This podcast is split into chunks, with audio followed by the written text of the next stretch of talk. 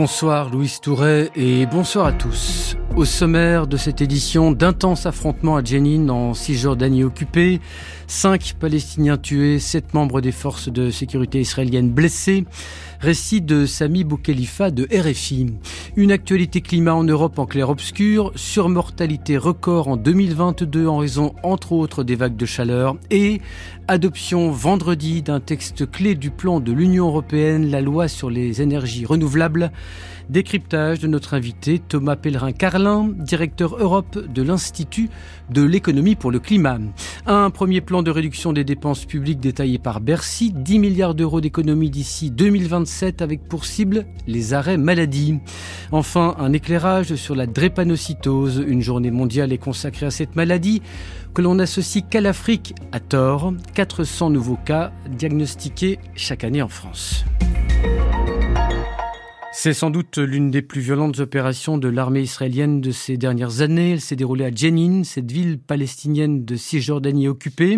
Pratiquement 12 heures de combats ininterrompus, 5 Palestiniens tués, près d'une centaine d'autres blessés initialement. Les forces israéliennes avaient lancé un raid pour appréhender, je cite, deux suspects recherchés. Elles sont finalement tombées dans une embuscade tendue par des groupes armés palestiniens. Pour France Culture, le reportage à Jenin de Sami Boukhelifa de Réfi. Les ambulances filent à toute allure, les balles sifflent au cœur de la ville, les drones israéliens survolent Jenin, des tirs indéterminés, un champ de bataille, le chaos. Le croissant rouge palestinien tente de porter secours aux blessés, les balles ricochent sur le mur de l'hôpital de Jenin, cet homme témoigne. Ces forces d'occupation sont des criminels, je suis à la fois triste et désolé de voir toutes ces victimes. Tous les jours nous disons adieu à nos jeunes. Rien qu'aujourd'hui, il y a cinq morts. Que Dieu apaise leurs familles et les venge de cette injustice israélienne. Après presque 12 heures de combat ininterrompus, l'armée israélienne se retire. C'est l'heure pour ce combattant palestinien d'enterrer ses frères d'armes. À chaque fois que l'armée israélienne entrera ici, elle subira des pertes. Bien sûr, elle ne le reconnaîtra jamais, mais notre détermination est sans faille. Aujourd'hui, ils ont appelé leurs hélicoptères Apache en renfort. Cela n'était pas arrivé depuis 20 ans. Une version confirmée par l'armée israélienne. Son aviation a mené un bombardement près de Jenin pour désencercler ses soldats pris dans une embuscade. La communauté internationale rassemble 1,5 milliard de dollars de promesses de dons pour venir en aide au Soudan en guerre. 25 millions de Soudanais dépendent de l'aide humanitaire pour survivre. Un tribunal russe a imposé un huis clos au nouveau procès de l'opposant Alexei Navalny, principal détracteur du Kremlin, déjà emprisonné et qui risque maintenant 30 prisons, 30 ans de prison pour extrémisme. Une affaire emblématique de la répression en plein conflit en Ukraine qu'il est délicat de mener l'Europe sur la voie de la transition écologique et de rompre avec des politiques énergétiques dépassées et néanmoins venimeuses pour ce qu'il reste du climat. Échec ce soir à Bruxelles de discussions qui ont porté sur une réforme du marché communautaire de l'électricité, blocage entre autres entre Paris et Berlin, notamment quant aux modalités du soutien public aux centrales nucléaires existantes et autres centrales à charbon. Le charbon qui contribue substantiellement au réchauffement climatique en témoigne le dernier rapport de l'Organisation météorologique mondiale et du service Copernicus.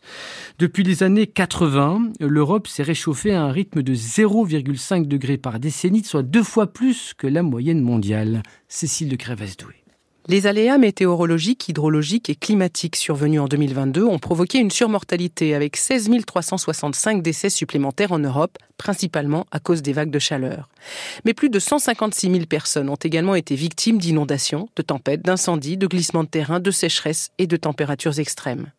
En Europe de l'Ouest et du Sud-Ouest, 2022 a été l'été le plus chaud jamais enregistré. Et cette chaleur a fait partir en fumée la deuxième plus grande surface de forêt jamais enregistrée, provoquant des émissions massives de CO2 du jamais vu depuis 15 ans.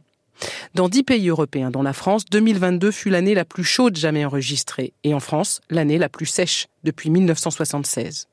Résultat, les réserves d'eau étaient à moins de la moitié de leur capacité en Espagne à la fin de juillet 2022.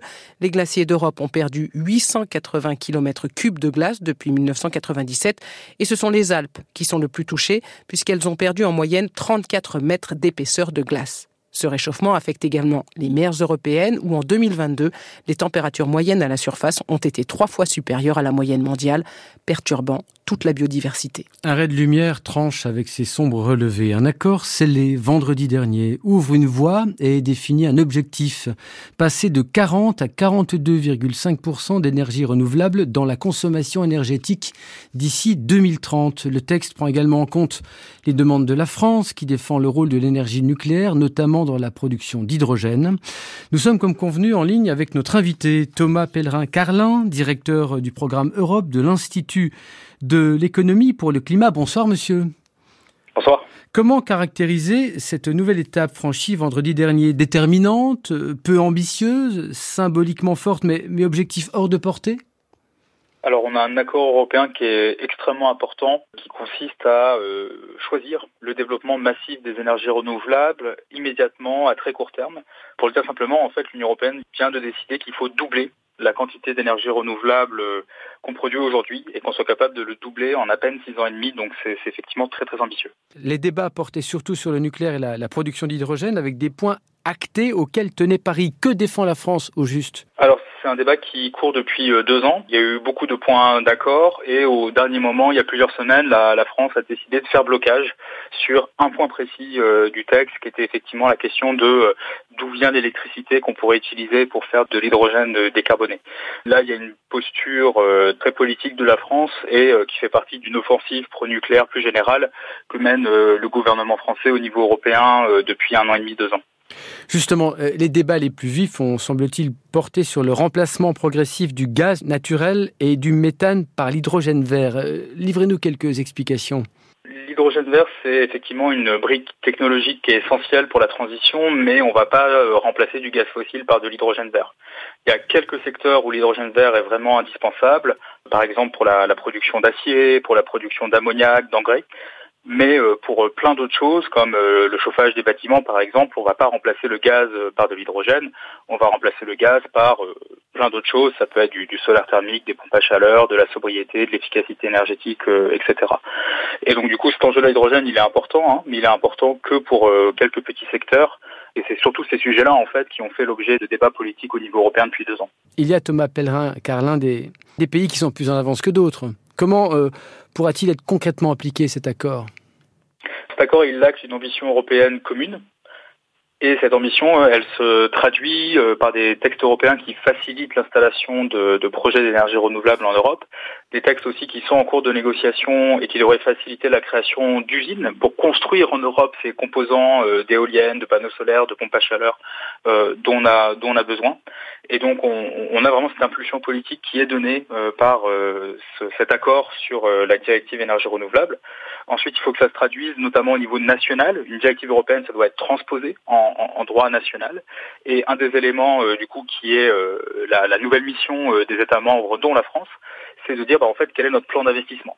Comment est-ce qu'on peut programmer de manière pluriannuelle des investissements publics et des investissements privés pour euh, pouvoir développer massivement les pompes à chaleur, les éoliennes et les panneaux solaires euh, en France et en Europe, de manière à retrouver enfin des prix d'énergie qui soient raisonnables et d'être capable de produire euh, une source d'énergie qui n'est pas contrôlée par Vladimir Poutine. J'en reviens à la, première question de notre échange. Est-ce qu'on n'est pas là face à une chimère, face à un bel étalage d'excellentes bonnes intentions et des difficultés qu'on a peine à mesurer tant elles sont nombreuses? Non, pas du tout. Ce que adopte l'Union européenne, c'est euh, très ambitieux et euh, tout à fait euh, réalisable. En fait, cette directive, elle renouvelle, si je puis dire, elle met à jour une directive énergie renouvelable qui date d'avant. Il y a une vingtaine d'années, les Européens ont dit bah, on va développer les énergies renouvelables et on va s'assurer qu'au moins 20% des énergies consommées en Europe en 2020 viennent des énergies renouvelables. Et en 2020, on était un peu plus qu'à 20%. Et à l'époque, c'était considéré comme très ambitieux. Il hein. faut, se placer dans, le monde d'il y a 20 ans. Euh, il y a 20 ans, les éoliennes, c'était de la high-tech euh, qui euh, produisait l'électricité très chère. Aujourd'hui, grâce à la politique européenne et grâce à, l'innovation technologique et industrielle, l'électricité éolienne, c'est une des électricités la, moins chère au monde. Donc on a réussi à, doubler notre production d'énergie renouvelable au cours des 20 dernières années. Là, on va essayer de le doubler encore en l'espace de 6 ans. Euh, euh, c'est très ambitieux, mais c'est quelque chose qui peut tout à fait être réalisé. Les, Européens ont les moyens de, de relever ce défi. Et vous êtes confiant, vous? Vous qui suivez ça de très près? Ça dépend véritablement des choix. Ce qui, moi, me donne euh, un élément d'optimisme, c'est qu'aujourd'hui, on a un alignement des planètes qui est presque parfait. Euh, ce qu'il faut faire aujourd'hui, euh, d'un point de vue géopolitique, pour nous Européens, c'est nous débarrasser de notre dépendance au pétrole et au gaz, puisque c'est ça qui finance la guerre de Vladimir Poutine et d'autres euh, régimes. Et pour sortir de cette dépendance aux énergies fossiles, il faut beaucoup plus d'énergie renouvelable. Ce qu'il faut faire pour limiter l'impact catastrophique du dérèglement climatique sur nos économies, sur nos sociétés, bah, c'est aussi de déployer des énergies renouvelables pour réduire notre consommation de gaz et de pétrole. Et enfin, économiquement, bah, le pétrole, ça coûte cher, le gaz, ça coûte extrêmement cher et le prix est, est très volatile alors que bah, une fois qu'on a investi euh, dans euh, des éoliennes, dans des pompes à chaleur, on, a une source d'énergie euh, vraiment pas chère, qui est rentable. Et donc du coup, on a un alignement des planètes géopolitiques, économiques et climatiques pour faire des années à venir une année véritablement de, de la révolution énergétique européenne, d'un déploiement massif des énergies renouvelables en Europe et en France. Merci, merci à vous Thomas Pellerin-Carlin, directeur Europe de l'Institut de l'économie pour le climat. Merci d'avoir accepté notre invitation. Il est 22h11, vous écoutez le journal de France Culture. La fiscalité tient sur les énergies fossiles fait partie des foyers d'économie que le gouvernement a pointé ce lundi pour un montant dans un premier temps de 10 milliards d'euros d'ici 2027. Également envisager la réduction des dépenses publiques sur les politiques du logement, de l'emploi et les dépenses de santé, avec pour cible les achats de médicaments et surtout, surtout, les arrêts maladie. Bruno Le Maire, le ministre de l'économie, dénonce un absentéisme injustifié, ainsi que des dérives s'agissant des arrêts courts et des fraudes. Un tableau très exagéré aux yeux d'Isabelle Legras, secrétaire générale adjointe du syndicat national des professionnels de la santé au travail. Qu'est-ce qu'on appelle arrêt de complaisance? Est-ce que c'est un arrêt injustifié? Et à justifier de la part de qui? Est-ce que c'est un arrêt frauduleux? On sait qu'il y a des, arrêts de travail qui se vendent sur Internet, mais c'est un volume ridicule dans tout ce qui concerne les dépenses de santé et tout ce qui concerne les fraudes. Aujourd'hui, il faut surtout insister sur le fait que si les gens s'arrêtent, c'est quand même quand ils sont malades.